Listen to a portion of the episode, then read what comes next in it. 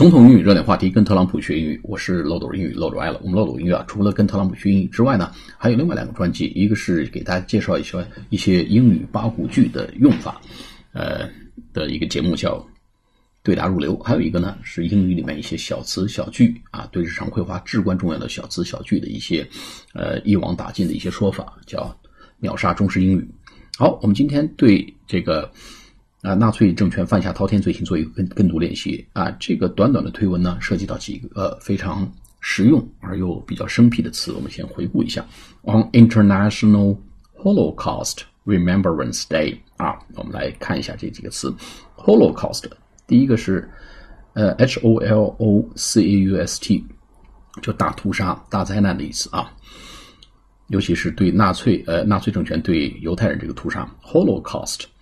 remembrance 啊，纪念 R E M E R 呃 R E M E M B R A N C Remembrance Day 纪念日啊，国际大屠杀纪念日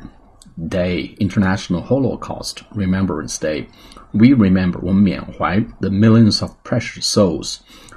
我们缅怀这个成百万计的 precious P R E C I O U S 这些宝贵的灵魂和生命 S O U L S soul 就是灵魂的意思。Who perished perished 湮灭了，灰飞烟灭了啊，死亡用 perished 或者消失都用 perish p r i s h。Who perished as a result of the horrific crimes horrific 骇人听闻的骇人听闻的 h o r r i f i c horrific crimes 我们就翻成滔天罪行啊，滔天大罪。 Perpetrated perpetrated 犯下了啊，犯下了。我们有时候说这个犯罪 commit crimes，但是这种滔天大罪我们用 perpetrated 啊，犯下的 p e r p e t r a t e d perpetrated 犯下了 by the Nazi regime regime r e g r m e 就是政权体制政体的意思啊，Nazi regime 纳粹政权。好，我们来做一个解读啊，来来做跟读练习 on international Holocaust Remembrance Day, we remember the millions of precious souls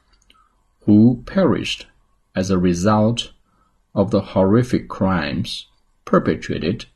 by the Nazi regime. On International Holocaust Remembrance Day, we remember the millions of precious souls who perished as a result of the horrific crimes perpetrated by the Nazi regime。好，我们下次节目再见，谢谢大家。